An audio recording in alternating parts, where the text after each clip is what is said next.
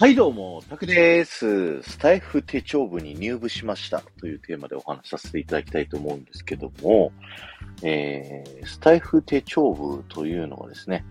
えー自分時間の増やし方というチャンネルをやられているエリカさんがですね、えー代表取締役宴会部長ということで、えー主催してるですね、部活になってるんですけど、まあ、手帳または文具が好きな方、これから手帳を始めたい方、手帳術やノート術を楽しんでいる方が、まあ、入ると。で、どんな活動するかというと、手帳や文具についての配信をされるときに、ハッシュタグスタイフ手帳をつけるというね、部活になってるんですけど、実はね、僕も、あの、決まって使ってる手帳というものがですね、ありまして、それがあの、こちらなんですけど、これね、バーチカル手帳って言って、手帳の中ではね、結構大きい方かなと思います。B5 サイズ。えーっと、NOLTY、ノールティさんかな？の、ベルの B5 バーチカルコンっていう手帳ね、使ってるんだけど、これがね、すごくいいんですよ。なんか昔僕がですね、あの、今の会社、ラジオ局の営業の仕事をね、してるんですけど、してる時の、どれぐらい ?2、3年目ぐらいだった時かな？に、仕事でね、こう、めちゃくちゃ抜け落ちがいっぱいあったんですよ。なんかこの仕事って、いろんな企業さんに、こう、並行してね、この会社はこういう提案をしましょう。この会社はこういう提案をしましょうって、同時進行がすごいいっぱいある仕事なもんですから、忘れちゃうんですよね、仕事がいっぱいあって。で、まあ、その当時のね、こう、部長から、この本読んだらどうっていうふうにお勧めされて、読んだ本がですね、仕事のミスが絶対なくなる頭の使い方っていう本、えーそこをお勧めいただきまして、それで読ませていただいたんです。で、そんな時に書いてあったことが、まあ人間はもうミスをね、なくすことはできない生き物ですと。で、ミスをするっていうことが頭に入ってる状態で起こり得るミスを防ぐためにどう対処していくかっていう考え方をしていきなさいっていう本だったんですよね。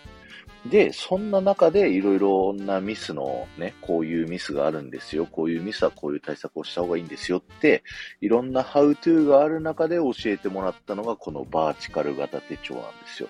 この手帳はですね、開くと、あの、1週間、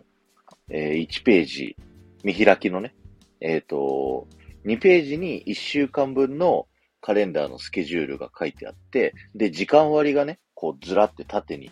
日付ごとに並んでるんですよ。なので、この日のこの時間は何をするっていうのを、こうね、時間別に自分が線を引いてこの予定があるよっていう風に書くことによって、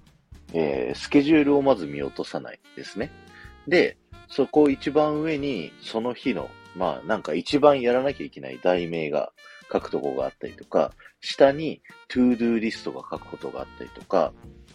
あと、さらにその下側と、あと右端の部分に、あの、その一週間で、こう、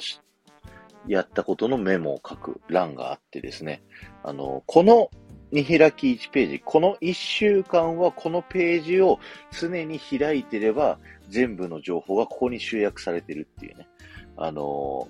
抜け落ちるミスの中で僕がよくやってたのが、いろんなところにね、付箋だったりとか、もう、いろんなところに紙にメモを書いては、それをどこにやったかなくしてしまうっていうね、えーそういったことが結構見受けられたので、このバーチカル手帳を使うとですね、全部ここに書けばいいっていうね。で、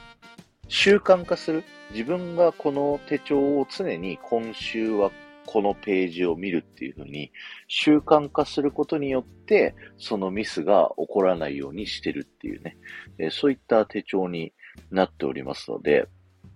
なんかそのスタイフ手帳部の話を聞いた時に、そういえば僕もこれ、ちゃんとこだわり持って手帳使ってんなっていうね、あの、お話ができるなと思ったんで、あの、スタイフ手帳部入らさせていただきました。えー、代表取締役宴会部長のエリカさんはじめ部員の皆さんぜひこれからもね、よろしくお願いします。会員ナンバー35番で、えー、っと、会員ナンバーっていう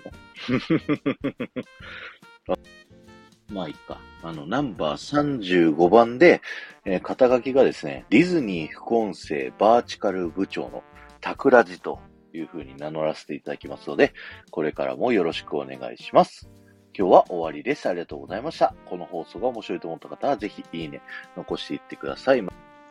たね、スタイフ手帳部の方、あの、皆さん、ハッシュタグつけて配信やられてる方はですね、皆さんフォローさせていただきましたんで、ぜひね、あの、つながらせていただければ嬉しいなと思いますので、よろしくお願いします。ではまた